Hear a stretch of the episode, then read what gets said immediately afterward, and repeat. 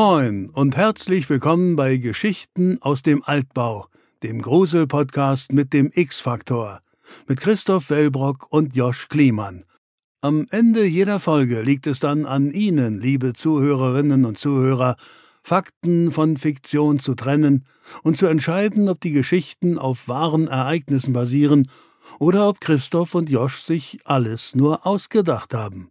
Und bevor wir dazu kommen, ob wir in unseren letzten zwei unheimlichen Geschichten voller schauriger Ereignisse, mysteriöser Vorkommnisse und unerklärbarer Phänomene einen wahren Kern versteckt haben, hier eine kleine Spoilerwarnung. Springt einfach zu 20 Minuten 39, denn ab dort beginnen die frischen Geschichten von heute. Und jetzt starten wir mit der Auflösung vom letzten Mal.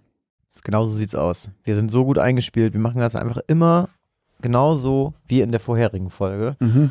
Ähm, und ich beginne in äh, dieser Folge mit der Auflösung, denn du hast zuerst uns die Geschichte vorgelesen. Das Ritual. Ein frommer Kirchengänger wohnt einer Messe bei, trinkt diesen widerwärtigen äh, Traubensaft und isst diese geschmacklose Oblate und äh, schläft nach der Messe versehentlich, kann man sagen, im Beichtstuhl der Kirche ein. Mhm. Tja, dann wird er tatsächlich, man glaubt es kaum, eingeschlossen in der Kirche und ähm, kriegt für einen kurzen Moment erstmal so einen Anflug von Panik, weil er jetzt denkt, so Gott, oh Gott, oh Gott, ich bin ja hier ganz allein, ich komme hier nie wieder raus.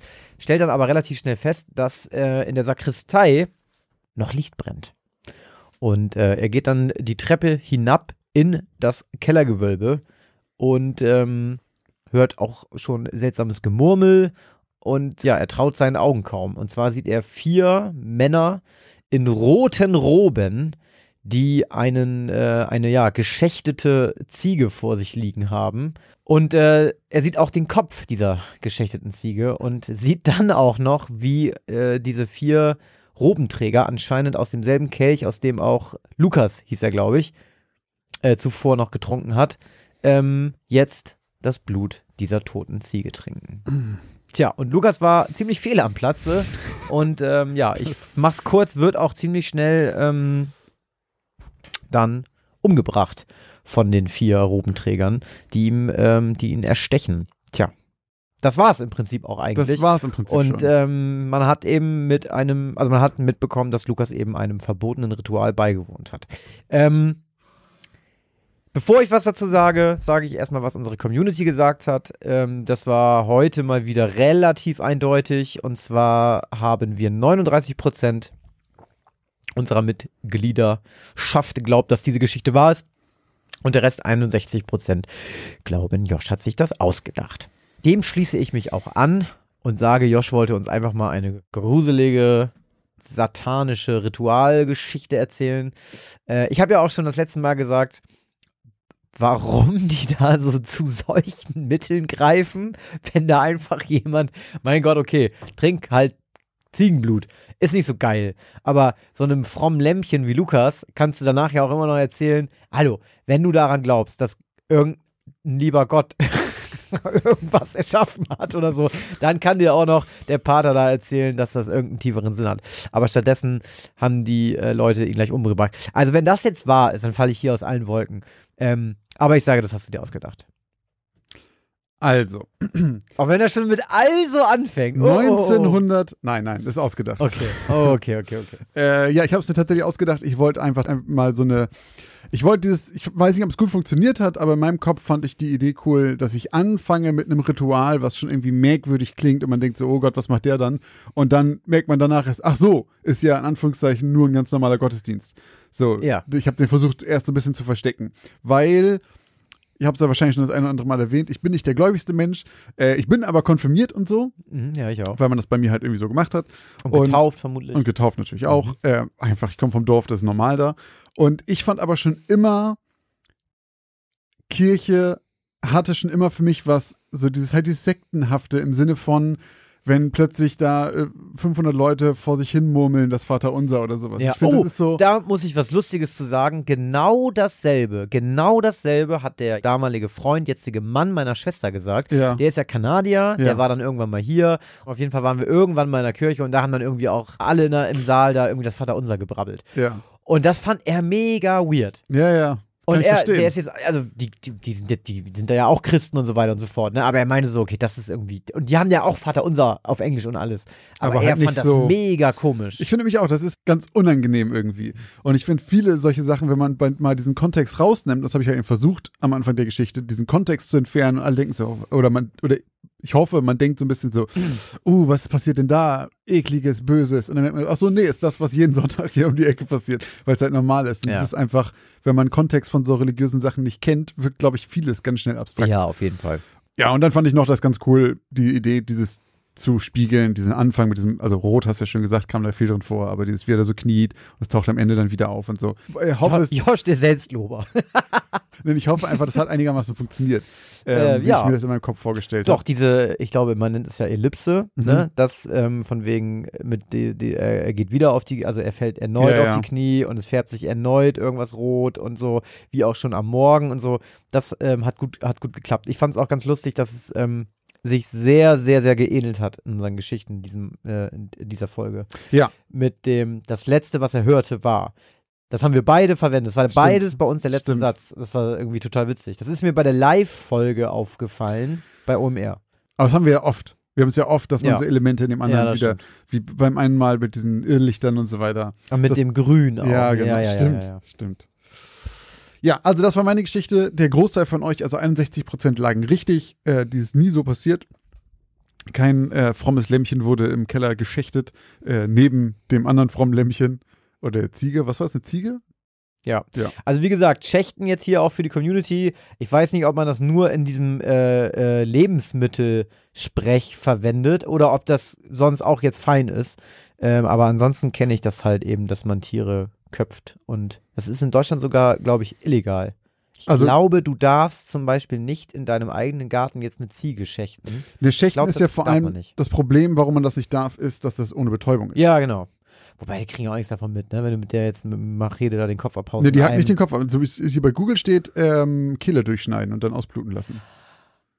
Stimmt, ja. Ja, das ist, okay, das und da kann ich verstehen, dass Ja, man das okay. nicht so geil findet Ja, ohne kann Betäubung. verstehen. Kann ich auch verstehen. Ähm, schon äh, legit. Dann lieber in die kleinstmöglichste Zelle einsperren, richtig ekelhaft halten und Ein dann einmal mit kurzes, einem Leben lang, Bolzenschuss ein kurzes ne? Leben lang quälen mit, Ja. äh, äh, mit äh, ich wollte gerade Anabolika sagen, aber quasi das. Ja, dann lieber, dann lieber so. Und ähm, aber zumindest betäubt sterben. Super.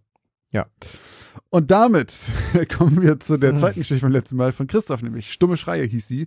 Und die ist ein bisschen moderner gewesen. Denn äh, in Christophs Geschichte äh, Stumme Schreie ging es um Isabella Castellanos. Äh, da musste ich übrigens, ich habe ja, ich habe ja schon am Ende der Geschichte gesagt, den Namen muss ich mir nochmal genauer anhören und nochmal nachgucken, ob ich dann, die nicht irgendwoher kenne. Und ich muss leider sagen, nicht so richtig, aber bei Castellanos musste ich dran denken an The Evil Within, glaube ich. Hieß der nicht Castellanos? Meinst du etwa Ethan Castellanos? Ethan Castellanos, genau.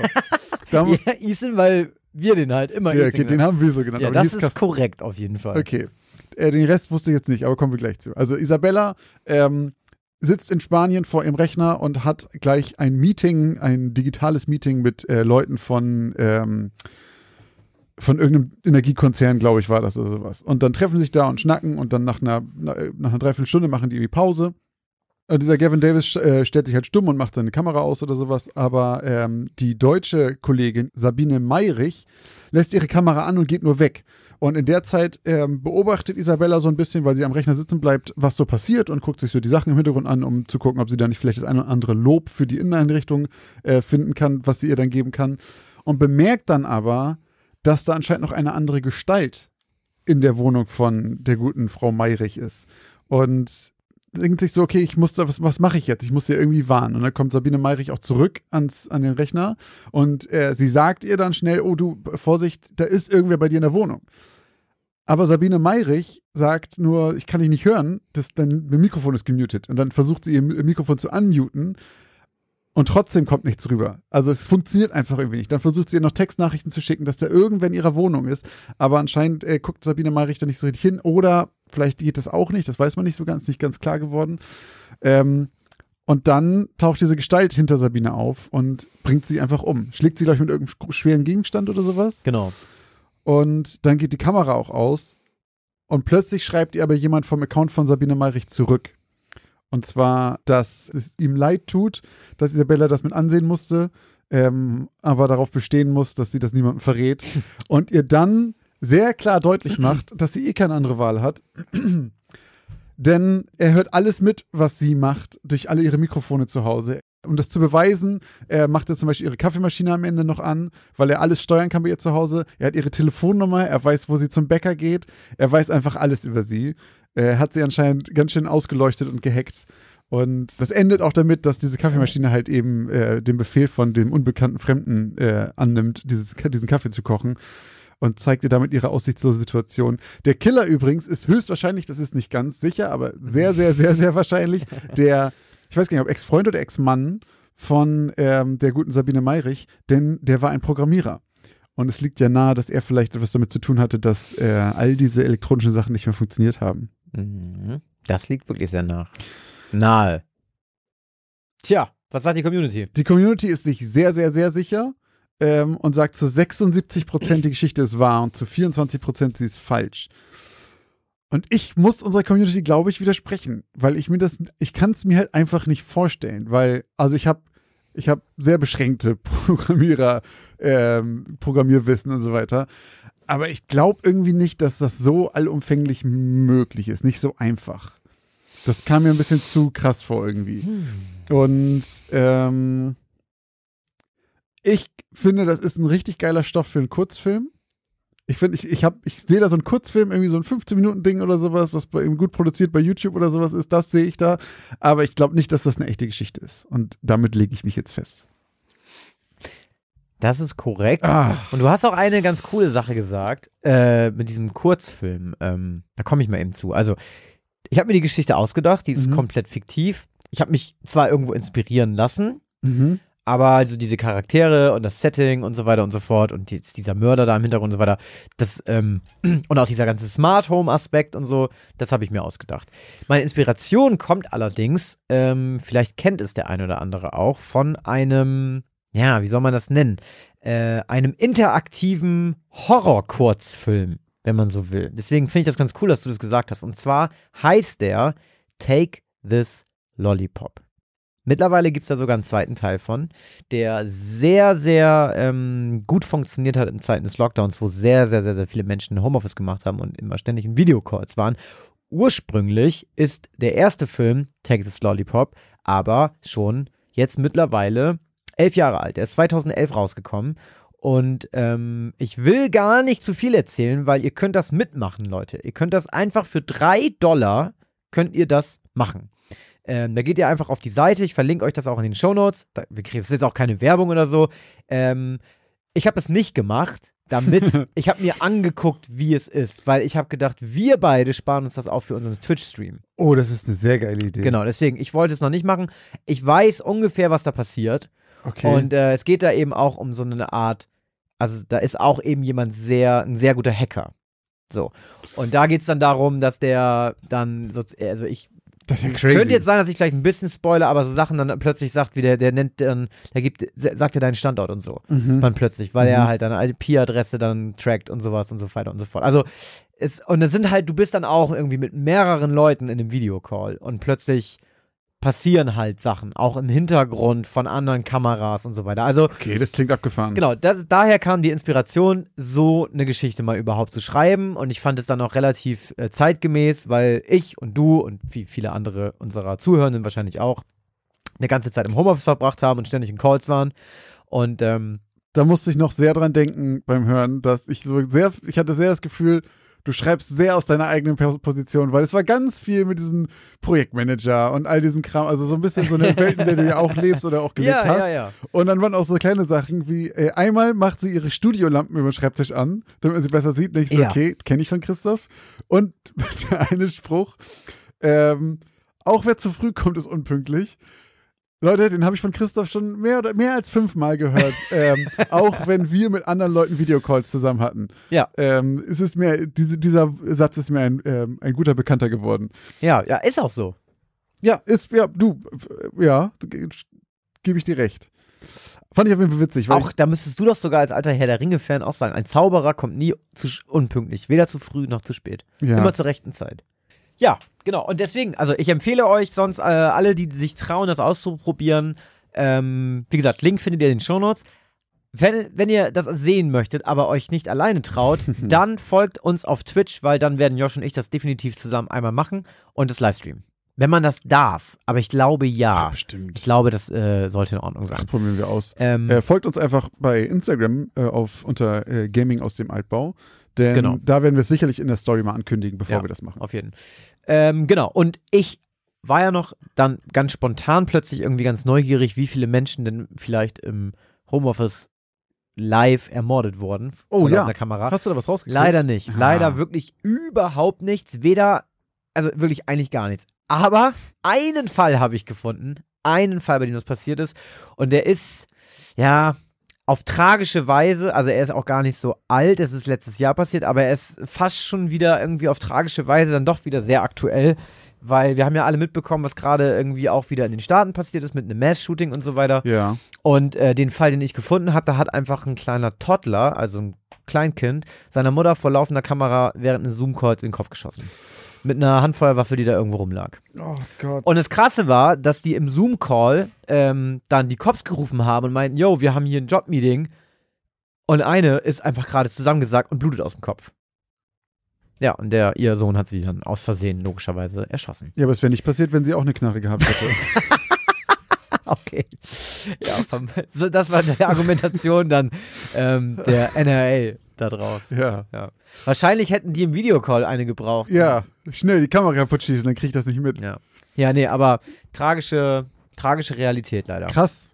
Ja, Ich glaube, das passiert. Gab es nicht irgendwie eine Statistik, dass die Wahrscheinlichkeit, dass irgendwer aus deinem Haus dich aus Versehen erschießt, wenn du Knarre hast, irgendwie höher ist, als dass du dich damit jemals in deinem Leben verteidigst Es oder ist so? ja, ja, aber es ist ja so anscheinend auch generell mit allen möglichen Waffen, also mit allen, auch mit Mhm. Messern oder Baseballschlägern oder irgendwas. Verletzt sich er selber, wenn du, ne? na, vor allem, wenn du irgendwas dabei hast, dann ist die Wahrscheinlichkeit natürlich viel höher, dass du es auch benutzt. Also weil du, Klar. du, ähm, du in, in, in Situationen völlig anders reagierst, weil du glaubst, dass du jetzt stärker bist oder so. Mhm. Und dann, ah ja, dann ziehe zieh ich jetzt halt mein Messer. So. Das Problem ist aber, wenn dann halt da einer ist, der dann sagt, ja, dann komm doch her und dann stehst du da, was so und dann Ja, ja. weißt du eigentlich gar nicht, was du da machen willst und dann machst du es dann doch plötzlich, obwohl du es eigentlich gar nicht wolltest und du es sowieso niemals gemacht hättest, wenn du es nicht dabei gehabt hättest. Und die Reaktion ist natürlich umso größer. Keine Ahnung, Ja. wenn der andere eine Knarre hat und du hast gar nichts, dann bedroht er dich vielleicht damit. Und fertig, wenn du ein Messer zückst, dann Der ist die Wahrscheinlichkeit, dass er. Ja, genau. Eine Frage habe ich noch, bevor wir jetzt wegspringen von der Geschichte. Die anderen Namen. Äh, uh, Sabine Meirich, Gavin Davis, Salita Eris und Isabella Castellanos. Genau, also es war tatsächlich nur Castellanos. Aber der kam wirklich daher? Der kam daher, Ach, ja. Also super. ich habe halt irgendwie gedacht, na gut, komm, wenn die Spanierin ist, war ich so bei Isabella, das ist ein spanischer Name, und dann Ja. meinte ich, okay, komm mal, und dann freut ein paar Leute, vor allem die Rollos unter unseren Zuhörenden, Ja, werden, werden auf jeden Fall wissen, was los ist. Und die, alle anderen Namen waren, waren. Okay, waren okay. mussten irgendwie nur ansatzweise ein bisschen zu ihren Nationalitäten passen. Ja. Genau. Na gut. Aber diesmal habe ich keine Easter Eggs versteckt. Fair enough. Wieder einmal haben Josch und Christoph die Grenze zwischen Realität und Illusion überschritten. Wie ging es Ihnen beim Hören der letzten zwei Geschichten aus dem Altbau? Konnten Sie Wahrheit von Fiktion unterscheiden? Jetzt machen wir eine kurze Werbeunterbrechung. Was glaubt ihr, gebt ihr eigentlich so für Essen im Monat aus? Oder für Klamotten? Oder um nebenan in dem kleinen süßen Café einen Cappuccino zu trinken? Was auch immer ihr gerade vermutet, vielleicht liegt ihr mit diesen Vermutungen ganz schön daneben. Wenn ihr das mal überprüfen wollt, dann kann euch die App Finanzguru dabei helfen, denn dort könnt ihr Budgets einstellen für verschiedene Sachen, die ihr braucht, zum Beispiel fürs Einkaufen, für Essen oder was auch immer ihr sonst ähm, budgetieren wollt und dann mal so einen kleinen Self-Check machen, ob ihr denn wirklich da liegt, wo ihr glaubt, dass ihr liegt oder doch merkt, oh, ich gebe vielleicht ganz schön viel Geld für Cappuccini aus. Und in diesem Fall kann euch Finanzguru sehr dabei helfen, einen Überblick über eure Finanzen zu bekommen und diesen Überblick auch zu behalten. Das Beste daran ist, das Ganze ist vollkommen kostenlos. Ihr habt aber die Möglichkeit für 2,99 Euro im Monat Finanzguru Plus zu holen und ein paar extra Funktionen freizuschalten. Um dieses Geld aber auch noch zu sparen, um zumindest zu gucken vorher, braucht ihr das überhaupt wirklich? Ist das eine von diesen Ausgaben, die euch hilft? Dafür könnt ihr Finanzguru Plus drei Monate komplett kostenlos testen. Dafür müsst ihr einfach nur den Code Altbau benutzen. Der ist 30 Tage lang gültig und damit bekommt ihr drei Monate Finanzguru Plus vollkommen kostenlos. Ganz wichtig jedoch, das gilt nur für Neukunden. Das heißt, wenn ihr schon Kunde da seid da seid ihr wahrscheinlich eh glücklich damit und braucht ihn gar nicht. Die Anleitung, wie das funktioniert, könnt ihr ganz einfach hier finden bei uns in den Shownotes. Das haben wir euch wie immer hier verlinkt. Also probiert es jetzt gerne aus und guckt mal, wo ihr bei euren Budgets in Wirklichkeit liegt und ob da nicht für irgendwas viel zu viel Geld flöten geht.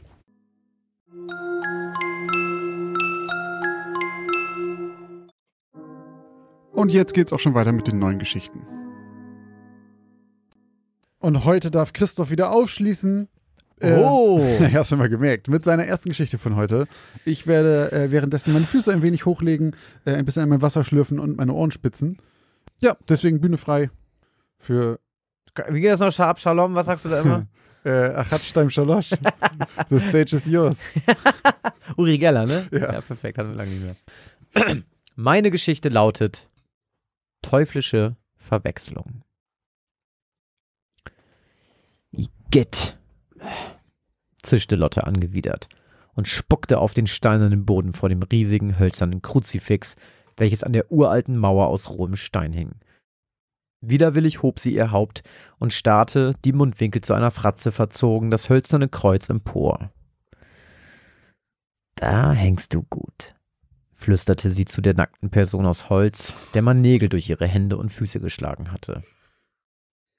Ohne Vorwarnung spürte Lotte jetzt plötzlich einen abrupt auftretenden Schmerz in ihrem Kopf, auf Höhe ihrer Schläfen.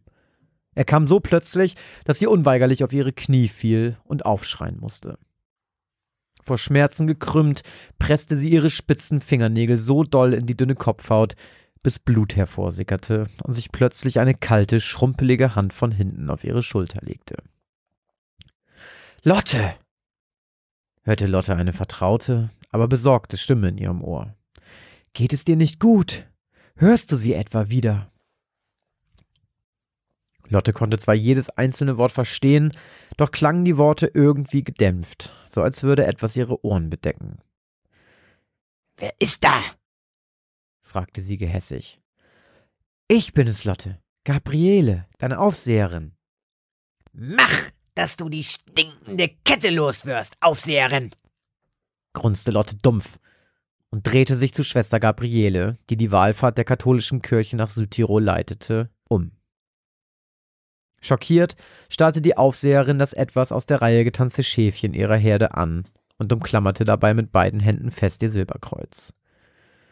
Es ist genug, Lieselotte.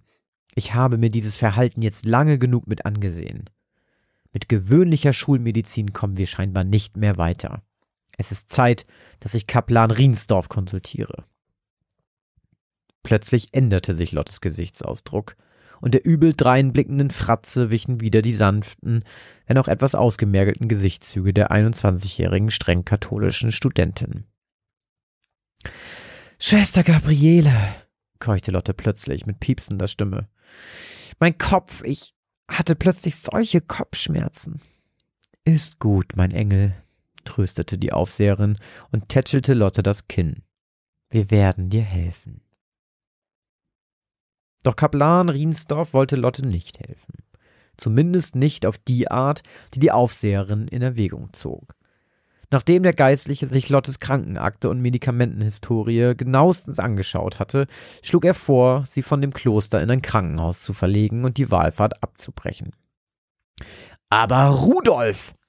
duzte Schwester Gabriele den Kaplan plötzlich unvermutet. Sie hört Stimmen, empfindet eine starke Abneigung gegen alles Heilige und zerriss erst letzte Woche einen Rosenkranz. Ich weiß nicht, was dem Mädchen fehlt, Schwester. Ihre Medikamente sprechen meiner Ansicht nach eine ziemlich klare Sprache. Vielleicht sollte man sogar die Dosis etwas erhöhen. Aber ich bin kein Arzt. Wenn Sie eine zweite Meinung einholen wollen, empfehle ich Ihnen, sich an Pfarrer Albert Jung zu wenden. Er ist sehr geschult mit Symptomen dieser Art. Und das tat Schwester Gabriele. Nachdem Lotte Südtirol verlassen und wieder in ihr Elternhaus in Würzburg zurückgekehrt war, besuchte sie der Geistliche und untersuchte sie. Doch genau wie der Kaplan verwies auch er auf ärztliche Hilfe und rat Lottes Eltern, sie von einem Mediziner untersuchen zu lassen. Auch er sehe, genau wie der Kaplan, als Ursache eher ein medizinisches als ein spirituelles Problem. Allerdings kehrte Pfarrer Jung keine drei Monate nachdem er Familie Schiller mit seiner Einschätzung verlassen hatte, wieder zurück nach Würzburg. Lottes Zustand schien sich nämlich deutlich verschlimmert zu haben. Sie hatte ziemlich an Gewicht verloren, da sie eisern fastete. Ihre Eltern erzählten dem Pfarrer, dass sie sie mehrmals dabei beobachtet hatten, wie Lotte Insekten aß oder ihren eigenen Urin trank. Außerdem sei sie ihren Eltern mehrfach aggressiv gegenüber gewesen und sie schien sich mit übertriebener körperlicher Tüchtigkeit selbst zu bestrafen. 500 bis 600 Kniebeugen am Tag waren nichts Ungewöhnliches. Auch verrieten sie dem Pfarrer im Vertrauen, dass es ihnen zudem unangenehm war, seinen Rat zu befolgen, sie in eine Nervenheilanstalt einzuweisen, weil besonders Frau Schiller um ihren Job als Lehrerin bangte. So etwas spräche sich sicher schnell rum, flüsterte sie dem Pfarrer zu. Nachdem dieser sich ein erneutes Bild von der mittlerweile kreidebleichen und völlig eingefallenen Lotte gemacht hatte, entschied er, ihr alle zwei Wochen einen Besuch für ein spirituelles Gespräch abzustatten. Und es blieb dem Pfarrer nicht verborgen, dass sich im Verlauf der Gespräche Lottes helle Momente, in denen sie völlig normal wirkte und mit dem Pfarrer offen über das Hören von Stimmen oder ihre Sühne sprach, immer mehr mit ihren dunklen Momenten abwechselten, bei denen sie schimpfte, mit stark veränderter Stimme wüste Beleidigung von sich gab und sich selbst verletzte. Verpiss dich, Pfaffe! spie sie dem Geistlichen gehässig entgegen, nachdem dieser sie, nachdem ein knappes Jahr vergangen war, erneut besuchte. Guten Morgen, Lieselotte, sprach der Pfarrer ruhig und griff in seine rechte Manteltasche. Was machst du da? knurrte sie dem Pfarrer an und bleckte die Zähne. Ich habe dir ein Geschenk mitgebracht, Lotte, antwortete der Pfarrer höflich und zog eine silberne Kette, an der ein Kreuz baumelte, aus der Tasche. Tu es weg, Pfaffe! Wir wollen es nicht! krächzte Lotte. Doch der Pfarrer dachte gar nicht daran. Wir hakte er nach. Wer ist wir, Lotte? Ein diabolisches Grinsen huschte dem dürren Mädchen plötzlich übers Gesicht. Dunkel funkelte sie den Geistlichen an und zischte. Nur ein Ackerbauer, Pfaffe. Nur ein Ackerbauer. Ohne Bruder. Umsessenheit, Frau Schiller, nicht Besessenheit, versuchte Albert Jung etwa eine Stunde später Frau Schiller zu beruhigen. Was soll denn die Haarspalterei, Vater? Besessen, umsessen, ist das nicht dasselbe? Weiß Gott nicht. Bei einer Umsessenheit hat der Dämon noch keinen Besitz vom Objekt seiner Begierde ergriffen, sondern bedrängt es lediglich und versucht es zu beeinflussen, es ihm leichter zu machen, dessen habhaft zu werden. Oh Gott, Herr Pfarrer, aber was machen wir denn jetzt? Ich habe eben während eines hellen Moments Lottes bereits ihre Einverständniserklärung eingeholt und werde, wenn ich auch ihr Einverständnis bekomme, den Bischof kontaktieren und ihn darum bitten, einen Exorzismus probativus, einen kleinen Exorzismus in seinem Beisein auszusprechen. Machen Sie das, Pater. Unser Kind ist nicht krank. Ein Arzt kann uns nicht helfen. Und so geschah es. Am 1. Juli sprach Albert Jung gemeinsam mit dem Bischof Adolf Stegel den ersten kleinen Exorzismus über Lotte aus, den das junge Mädchen mit dem Abreißen des Kruzifix über ihrem Bett beantwortete. Anschließend ging es mit ihrem Zustand weiter steil bergab. Sie verlor noch mehr an Gewicht, riss sich die Haare aus und war so geschwächt, dass sie gar nicht mehr das Bett oder das Haus ihrer Eltern verlassen konnte. Doch entgegen den Erwartungen Lottes Eltern, das Ritual fortzuführen, kehrte der Pfarrer wieder zu den Aussagen seiner ersten Empfehlung zurück, einen Psychologen oder Arzt hinzuzuziehen. Das passte Familie Schiller überhaupt nicht. Und sie suchte Rat bei dem Exorzisten Theodor Fleischmann, der nach nur wenigen Besuchen bei Lotte ein Gutachten für den Bischof erstellte und einen großen Exorzismus, das Rituale Romanum, empfahl. Und es dauerte keine zwei Wochen, bis der Würzburger Bischof dem Gutachten des Exorzisten zustimmte und den erfahrenen Exorzisten und Ordensmann der Salvatorianer Judas Tertmann anordnete, das große Ritual durchzuführen, welches nicht, wie der kleine Exorzismus zum Schutze des Bösen vorgesehen war, sondern ausschließlich zur Teufelsaustreibung von Besessenen diente. Ohnehin schon durch das wenige Essen und Trinken geschwächt, stellte Lotte dann mit dem Beginn der Fastenzeit am Aschermittwoch gänzlich die Nahrungsaufnahme ein und erzählte dem Exorzisten, man habe ihr verboten zu essen. Du musst essen, Lieselotte, mahnte Pater Tertmann, damit du auch bei Kräften bleibst. Es steht eine anstrengende Prüfung vor dir. Dein Schwanz steht in deiner Hose, wenn du mich siehst, Pfaffe!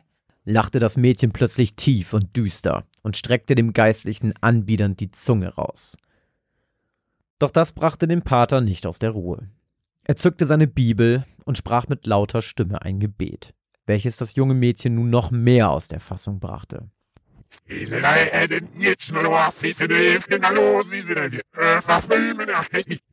Weiterhin unbeeindruckt von Lottes Geschrei fuhr Vater Tertmann mit der Durchführung des Exorzismus fort. Monatelang stattete er Familie Schiller seine Besuche ab und fixierte Lottes Arme und Beine während des Rituals mit Ledergurten am Bett, damit sie aufhörte, sich bei ihren krampfanfallähnlichen Attacken selbst zu verletzen. Insgesamt führte Judith Tertmann in einem Zeitraum von knapp zehn Monaten 67 Exorzismen durch, die nach dem großen Ritus des Rituale Romanum vorgenommen wurden.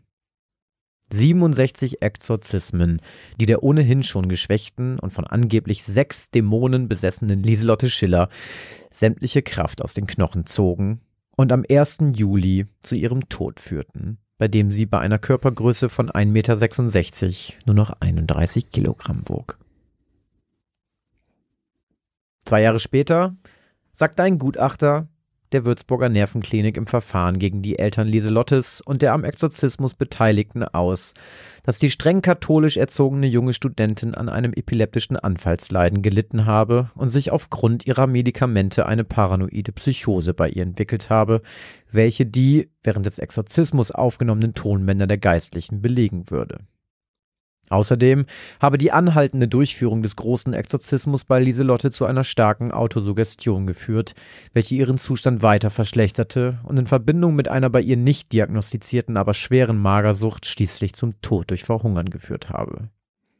Hätte man früh genug einen Mediziner hinzugezogen, führte der Gutachter aus, hätte man zumindest durch die Einleitung einer Zwangsernährung den Tod des jungen Mädchens, welches nicht von irgendwem besessen war, verhindern können.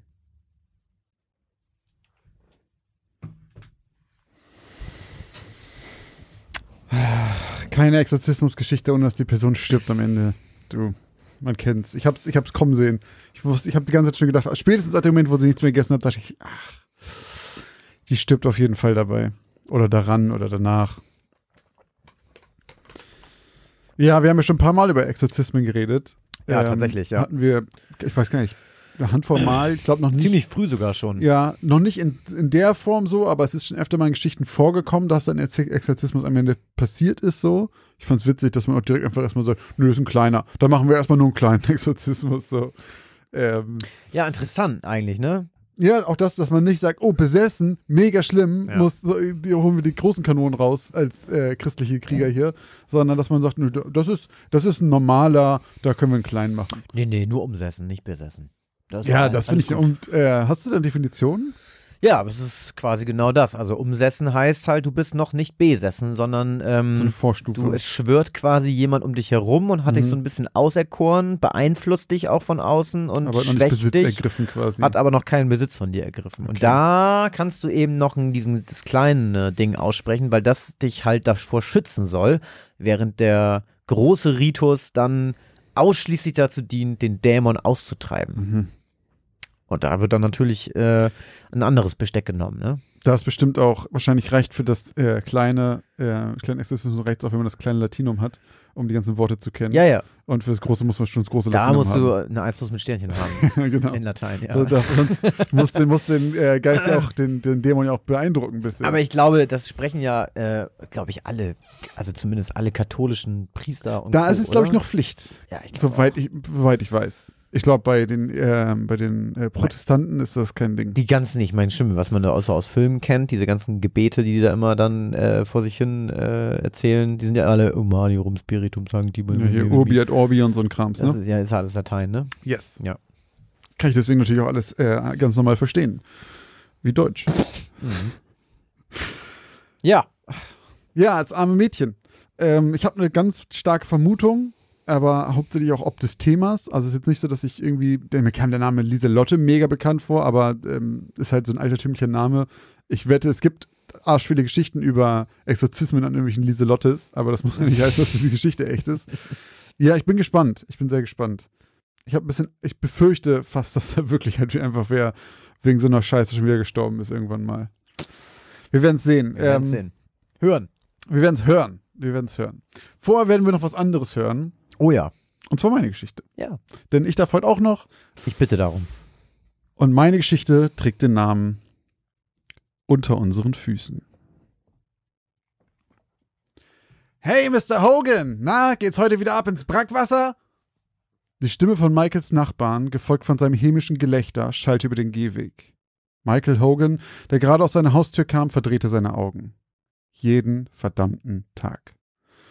Ohne seinen Nachbarn eines Blickes zu würdigen, drehte er sich zu seiner Tür, schloss sie ab und ging die kleine Treppe seiner Veranda herunter zur Straße. Das selbstgefällige Lachen seines Nachbarn lag ihm noch immer in den Ohren. Brackwasser. Was bildete er sich ein? Es wäre sicher nicht so verdammt brackig, wenn Leute wie dieser verfluchte Kerl nicht alle ihre Essensreste einfach mir nichts, dir nichts in den Abfluss schmeißen würden. Doch keinen Menschen interessierte, was danach damit passierte. Aus den Augen, aus dem Sinn. Und weil immer mehr Leute wortwörtlich einen feuchten Dreck drauf gaben, was den Abflüssen mit dem ganzen Unrat geschah, verstopften nicht nur ihre Abflüsse. Teilweise waren mittlerweile komplette Stadtteile verstopft. Und da kamen Menschen wie Michael ins Spiel.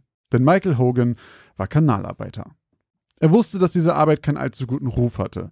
Das ließ ihn sein Nachbar schließlich beinahe täglich spüren. Doch Michael wusste, dass es wichtig war, was er tat. Und ganz ehrlich, er mochte den Job sogar. Drauf gepfiffen, was die anderen dachten. Niemand von ihnen wusste zu schätzen, wie wichtig seine Arbeit unter ihren Füßen war und was passieren würde, wenn er seinen Job nicht vernünftig machen würde. Und dieser Gedanke erfüllte Michael mit einer Art Stolz. Als Michael etwa eine halbe Stunde später in die Zentrale kam, von der aus sie beinahe täglich zu verschiedenen Punkten der Stadt aufbrachen, war der Ärger über den aufdringlichen Nachbarn schon beinahe wieder vollkommen verflogen.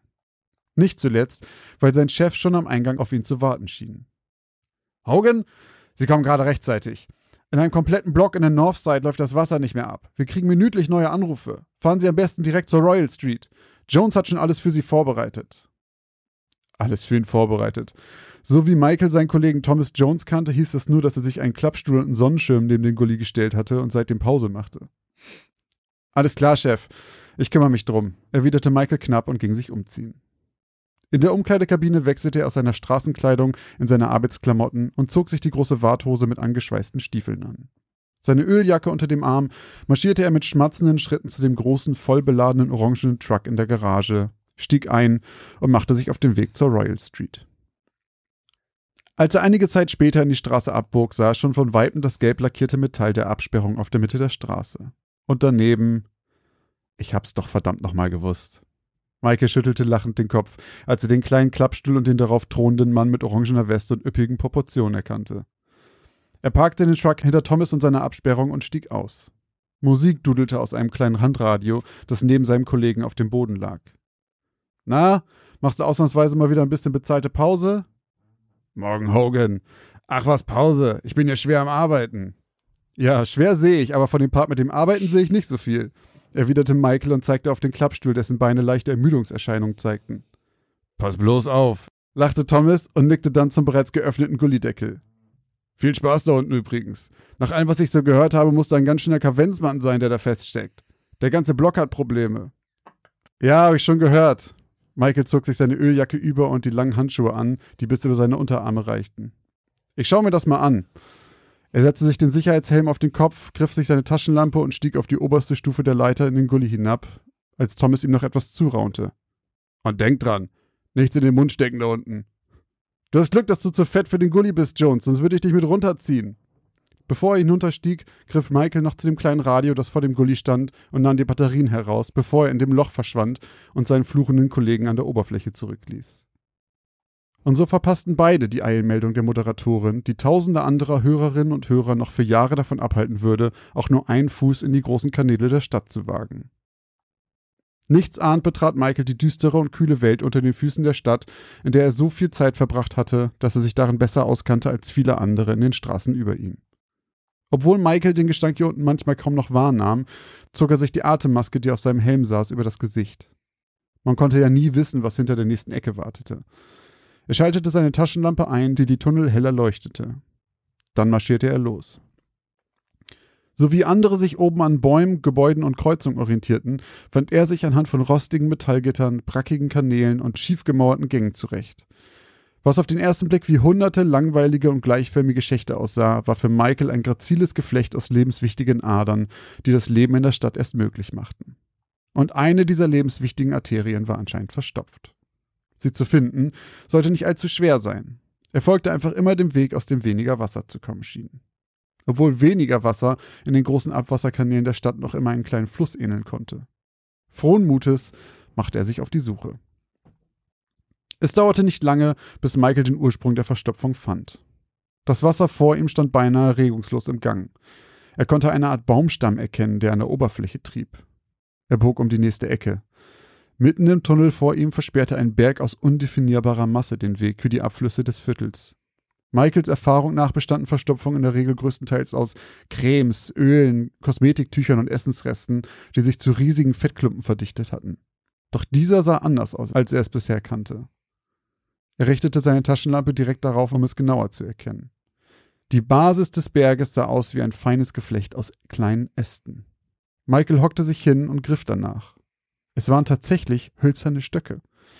Er konnte sich weder erklären, wo all die Äste hergekommen waren, zumal der letzte Sturm schon eine Ewigkeit her war, noch verstand Michael, wie die Äste sich so ineinander verweben konnten. Es wirkte fast wie eine Art Nest, als ob jemand oder etwas das Ganze hier absichtlich gebaut hätte. Plötzlich ertönte ein Zischen. Es klang, als wäre es direkt hinter ihm. Michael fuhr erschrocken herum und schaute mit aufgerissenen Augen in den zitternden Lichtkegel, der von der Lampe in seiner Hand aus das Dunkel erleuchtete. Doch er konnte nichts erkennen. Kleine Ringe zogen über das stehende Wasser vor der Blockade. Darauf schwammen merkwürdige Flocken und kleine weißliche Objekte, die er zuvor nicht einmal bemerkt hatte. Sie waren überall. Michael überkam eine böse Vorahnung. Er fischte mit seinen behandschuhten Fingern danach, bis er eines der Objekte zu greifen bekam. Dann hielt er es in das Licht der Taschenlampe und seine Vorahnung bewahrheitete sich. Es waren Knochen. Überall waren Knochen. Die meisten von ihnen waren klein und wirkten, als ob sie von Ratten oder ähnlichen Getier stammen würden. Doch Michael konnte auch einige deutlich größere erkennen, von denen er gar nicht so genau wissen wollte, woher sie kamen. Er richtete seine Lampe wieder auf die Verstopfung. Jetzt erkannte er, dass sogar an dem Geflecht aus Ästen einige weiße Knochen eingebaut worden waren. Wieder ertönte ein Zischen, deutlich näher als zuvor. Michael zuckte so sehr zusammen, dass er beinahe ausrutschte und in die Plörre voller Knochen fiel. Doch er konnte sich gerade noch so abstützen. Sein Gesicht mitsamt Schutzmaske war ganz dicht an dem dunklen, brackigen Wasser. In dem Moment erkannte er zwei gelbe, finster dreinblickende Augen, die ihm aus dem stehenden Gewässer anstarrten. Wie elektrisiert sprang Michael auf und wich zurück. Das Licht seiner Taschenlampe wackelte wild im Gang umher und warf lange, verzerrte Schatten über die Wände. Dann wurde das Abwasser vor ihm plötzlich unruhig. Etwas bewegte sich darin.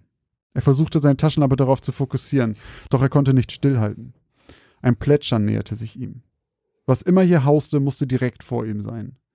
Panisch drehte Michael sich um und wollte gerade durch die dunklen Gassen Richtung Ausgang starten, doch in der Sekunde, in der er sich in Bewegung setzte, begann das Wasser hinter ihm zu brodeln. Etwas schnellte auf ihn zu, aus seinen Augenwinkeln sah er gerade noch weiße Zähne im Dunkeln aufblitzen, bevor er mit einem Satz aus dem Weg sprang und beinahe seine Taschenlampe fallen ließ.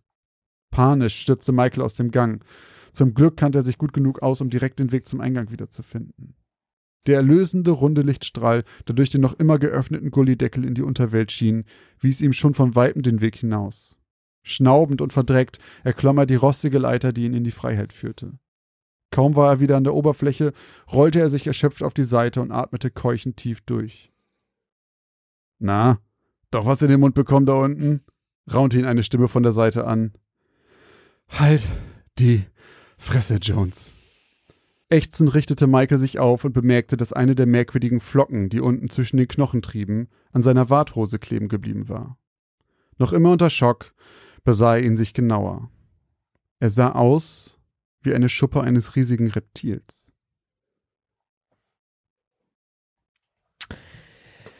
Tja, also für alle Zuhörenden, die das jetzt mal immer noch nicht gepeilt haben, das ist, das ist, da, da ist sie endlich. Da ist sie. Die urbane Legende des Alligatoren oder des Krokodils in den Abwasserkanälen. Finde ich richtig geil. Finde ich richtig geil. Ich will jetzt ja auch gar nicht spoilern, ich weiß es ja gar nicht, ich bin mir aber ziemlich sicher, dass es darum geht. Finde ich aber richtig geil. Und ich habe auch keine Ahnung, was da dran ist. Ja. So, aber also erstmal nochmal ähm, Respekt für diesen unfassbar geil geschriebenen Charakter da, der da irgendwie sitzt äh, am Kanal. Jones? Jones. Ja. Leute, ich habe mich hier wirklich weggeschmissen vor Lachen. Äh, ja, ey, absoluter Horror. Absoluter fucking Horror. Also, wenn es was gibt, was ich so, äh, oder wenn es eigentlich was gibt, was noch gefährlicher und geknackter sind als Haie, sind es fucking Krokodile, Jo. weil die dich einfach wirklich auffressen. Äh, ich habe lustigerweise in kürzlicher Vergangenheit irgendwie super viele Videos gesehen über Krokodile. Echt? Ähm, von, ich weiß nicht, was, was mein Algorithmus bei YouTube da wieder vorgehabt hat, aber auch so, da sitzen so vier Leute in so einem, also so Forscher oder so, ne, in so einem Tümpel halt im Kajak, paddeln da durch und dann kommt dann, dann schwimmt vor denen halt schon ein Krokodil, das sehen die und dann dreht das um und ist weg und dann sagen sie, holy shit, das kommt auf uns zu. Und dann macht es einfach nur noch so eine, dann ist es wie so ein Jumpscare und dann ist das Video vorbei und das geht einfach auf die zu so und ähm, und ein Freund von mir, der äh, ganz lange in Australien jetzt war und der unseren Podcast hört und mir dann immer, das könnte ich eigentlich mal im Discord oder so teilen, der hat mir dann immer Videos geschickt äh, aus seinem Bus. Der hat dann so mit so einer Spinne zusammen gewohnt im Bus und hat mir wilde Videos von Schlangen und so, einfach nur um mich zu ärgern. Aber der hat mir eine heftige Geschichte erzählt aus, ähm, aus Australien, wo so zwei Boys auch, ich weiß nicht, ob die surfen oder Kanu fahren waren und die sind dann in so einen Mangrovenwald rein, um da mal kurz eine Pause zu machen. Und dann hat es aber plötzlich übelst angefangen halt zu schütten, aber so richtig orkanmäßig, sodass dieser ganze Mangrovenwald richtig übergeschwappt ist. Okay. Und ähm, die waren zu dritt. Und da waren sie irgendwann noch zu zweit, weil sich auf einmal ein Krokodil den einen geschnappt hat von denen. Nein. Der hatte so eine orangene Jacke an. Das war dann am Ende das Einzige, was sie dann noch gesehen haben. Die sind dann auf den Baum geklettert und die sind, die konnten da nicht runter, weil es natürlich auch alles überschwemmt war. Und die haben gesagt, die ganze fucking Nacht haben die dieses Vieh gesehen. Der eine ist vom Baum gefallen in der Nacht, weil der da im Schlaf runtergefallen ist, ist sofort äh, klitschnass, ist sofort wieder hoch und hat dann runtergeguckt und das Krokodil war dann wieder quasi mit seinen Augen, die hat er halt gesehen, das hat er einfach auf die gelauert. Alter Und dann habe ich nur zu Jonas gesagt und meinte so, ja krass, dass der den vorhin gefressen hat. Und dann meinte er nur so, nee, das hat er nicht sofort gefressen. Kro Krokodile buddeln erstmal ihre Opfer unten im Schlamm ein und dann holen die sich die, wenn die Bock haben.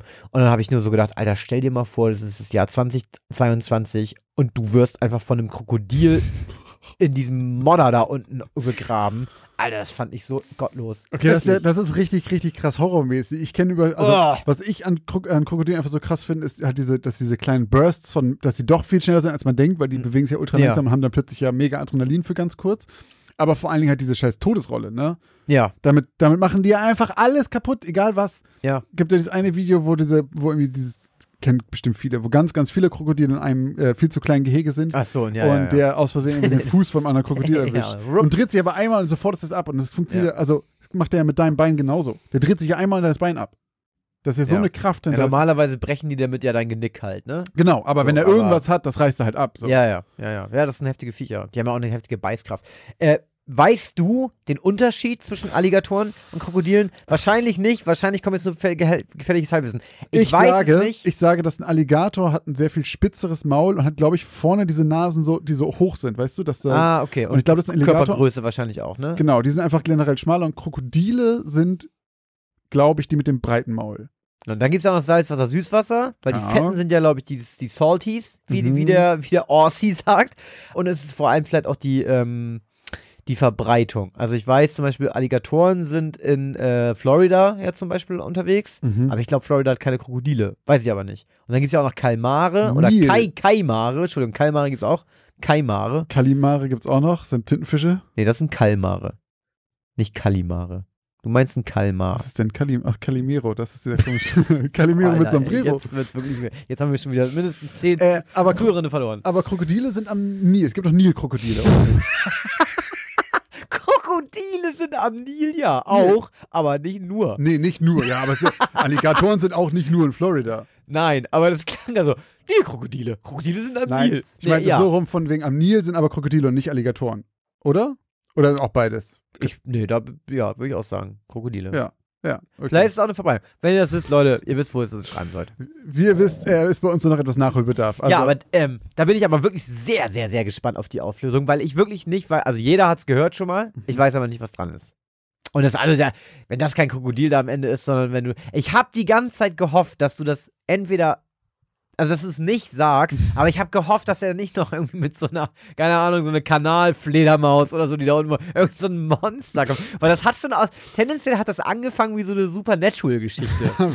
Ist So, so? ja, irgendwie so, der Kanalarbeiter, der da runtergeht und nie wiederkommt und Jones schreibt, äh, äh, Stimmt, das ist immer so der Cold Opener an solchen auch in Akte X Folgen, ähm, dass immer so, es passiert erst bei irgendein äh, alltäglicher hier, Max Mustermann geht irgendwo hin und Ja, macht ja, irgendwas ja, und dann passiert genau. irgendwas, dann kommt das Intro und dann kommen die dann äh, lesen Hauptcharaktere. Dean und, äh, ähm, Dean und Sam in der Zeitung genau. so und können anhand Stimmt, der Bisswunden wie Gerald von Riva dann irgendwie sagen, ah, ein, ein Flattermann oder Ein so. Flattermar, ein Flatterkeimer.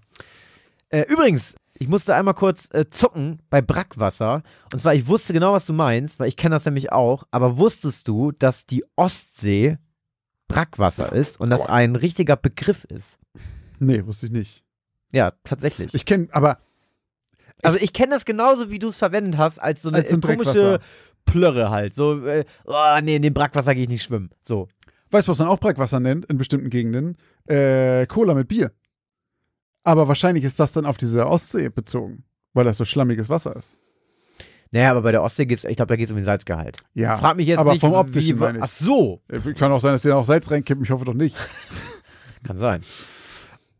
Ah, nee, also auch Kanalisation, ne? Auch so, so eine, so eine, ähm, so eine Gegend, du, wo ich musste ich tatsächlich letzt dran denken. Ähm, ich habe, äh, wie du ja auch, ich weiß es ja auch, du hast ja auch äh, die aktuelle, aktuellen Folgen Better Call Saul geguckt und äh, da gibt es ja auch diese Storm ähm, Drains, wo er drin sitzt, ne? ja, da gibt's ja genau, da gibt's ja aber auch so einfach diese Szene, wo ein Charakter eben durch dann so eine so ein Labyrinth läuft aus Rohren im Prinzip so. Mhm. Und klar, wenn du das in einer Stadt und in einer funktionierenden Zivilisation machst und im besten Fall sogar noch eine Map hast oder so, dann kannst du dich da auch schwer verlaufen wahrscheinlich, ne? Mhm. Aber alter Schwede, ey, ich musste da nämlich auch kurz an, kennst du den Film Catacombs denken? Oder wo die da durch diese französischen Katakomben irren? Und ich hatte gedacht, das ist auch für mich so eine absolute Horrorvorstellung, sich eben in sowas wirklich zu verlaufen. Ich musste auch dann an Elden Ring denken. Da gibt es nämlich auch, wenn für alle Leute, die das zocken, so eine Stelle, auch Katakomben. Gibt es bei Dark Souls ja auch. Mhm. Unfassbar. Und wenn ich mir dann selber immer vorstelle, holy shit, wenn du mal irgendwann in so eine Situation kommst, ne? Ich, niemals würde ich auch so eine Führung dadurch mitmachen. Wirklich, ich würde es einfach nicht machen. Kein Also Bock Führung, drauf. ich habe mal hier, ich meine, in Bremen ist ein ganz anderer Schnack, aber da gibt es diese komische äh, Unter-Bremen-Führung so, oder diese sowas. Bunkertour da, wo man ne? durch so Bunker geht. Und das Ja. fand ich ziemlich interessant, aber ist jetzt auch nichts Wildes. Äh, bei den Katakomben gerade in Frankreich muss ich noch sagen, die sind ja aber auch einen, einen Schritt anders noch. Das sind ja die, die komplett, wo alle Wände aus äh, Skelettschädeln Genau, und sowas aber das sind. ist ja ein riesengroßes Labyrinth. Ne? riesig. Ja. So, Gut, genug über Krokodile und äh, Abwasserkanäle äh, philosophiert. reden wir lieber über etwas Schöneres und zwar über unsere Supporter. Yes. Denn wir wollen mal wieder Danke sagen. Und zwar wollen wir uns heute bei unseren, also ich fange einfach mal an und bedanke mich zuallererst bei unseren neuen zwei Patreons, und zwar bei Andy und bei Esther. Vielen, vielen Dank euch beiden. Vielen Dank auch an Stefanie, die uns jetzt bei Steady unterstützt. Und bei PayPal wurden einige Strafeuros bezahlt. Und zwar einmal von Lukas, einmal von Fabian, einmal von Gerd Christian und zweimal vermutlich von Alexandra, beziehungsweise nicht von ihr, sondern von ihrer Tochter Lenina. Vielen Dank und viele Grüße. Vielen Dank. Auch vielen Dank an Bianca, Sandra und Yannick, die uns auch mit einer großzügigen Spende unterstützt haben. Kuss geht raus. Vielen, vielen Dank euch allen. Und natürlich auch vielen Dank an alle, die uns grundsätzlich jeden Monat supporten hier von euch. Ganz genau. Wenn ihr uns auch monatlich supporten möchtet, dann guckt einfach in unsere Shownotes oder checkt unsere Website aus www.geschichtenausdemaltbau.de. Dort findet ihr alle Informationen, wie und wo ihr uns äh, finanziell supporten könnt. Auch es gibt auch sogar einen kostenlosen Weg auf Twitch, aber wie gesagt, alle Infos dazu findet ihr bei geschichtenausdemaltbau.de oder in unseren Shownotes. Mehr von uns und mehr zu unseren Geschichten findet ihr auf Geschichten aus dem Altbau auf Instagram. Denn dort laden wir immer Auflösungen zu den äh, wahren Geschichten hoch mit Bildern und ein paar Informationen. Dort gibt es auch die Abstimmung äh, für die Prozentzahlen, äh, damit ihr ein bisschen teilnehmen könnt und selber sagen könnt, ob ihr glaubt, die Geschichten sind wahr oder nicht. Ganz genau. Außerdem posten wir ab und zu sogar auch nochmal einen kleinen sexy Selfie von uns. Ja, ist Also nochmal wieder Zeit eigentlich, ne? Stimmt, wäre mal wieder Zeit. Aber wenn ihr generell uns auch mal sehen möchtet, auch mal in Aktion, dann folgt uns gerne auch auf Twitch. .tv Gaming aus dem Altbau. Äh, mehrmals die Woche sind wir dort live und zocken. Wir haben da auch eine richtig geile Community, mit der ihr auch noch von unserem Discord äh, schnacken könnt. Also alle Links zu allen unseren Socials und so weiter, wie gesagt, auf Geschichten aus dem Altbau.de oder einfach hier in den Shownotes. Genau, schreibt uns gerne auch eine Bewertung auf Spotify oder auf iTunes, wenn ihr Bock habt. Kostet kein Geld und wir freuen uns darüber und ganz viele Menschen auch, die uns dann vielleicht entdecken. Und ansonsten hört unsere Folgen, äh, empfehlt uns weiter, abonniert uns bei dem Podcast-Hoster eurer Wahl und dann gibt es nur noch eins zu sagen. Vielen Dank fürs Zuhören und bis zur nächsten Geschichte aus dem Altbau.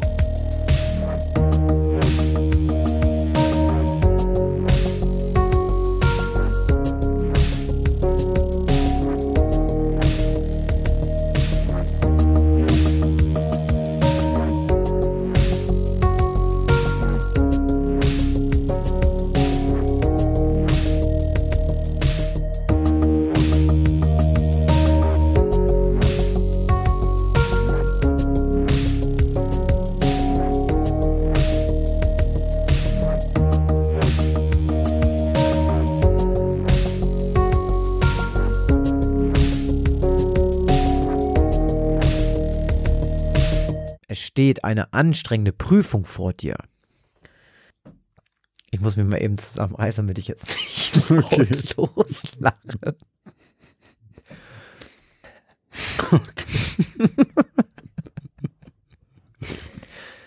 es, es steht eine anstrengende Prüfung vor dir. ich kann das nicht vorlesen. Ich gucke jetzt nach, was du da geschrieben hast. Nein, nein, nein, mach es nicht, mach es nicht. ich kann. Oh. Warte, warte, warte, warte. Das habe ich ganz leicht geschrieben. Jetzt, wenn ich das vorlesen muss,